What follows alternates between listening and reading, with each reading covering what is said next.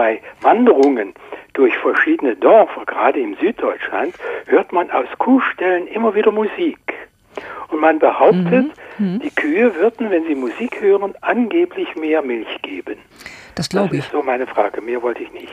Das hat sich auch ähm, in einigen Untersuchungen herausgestellt, dass dem so war. Ja. Es war klassische Musik, denke ich. Hat also ähm, Rockmusik äh, getestet, klassische Musik und ähm, Uterusgeräusche in einigen ähm, Untersuchungen noch. Klassische Musik war ähm, vorne ähm, in vielen Untersuchungen. Und mh, diese, diese Melodien, dieses Melodische und ja eben das ähm, Beruhigende wirkt sich ganz offensichtlich auf die Psyche, auf die Emotionen der Tiere positiv aus.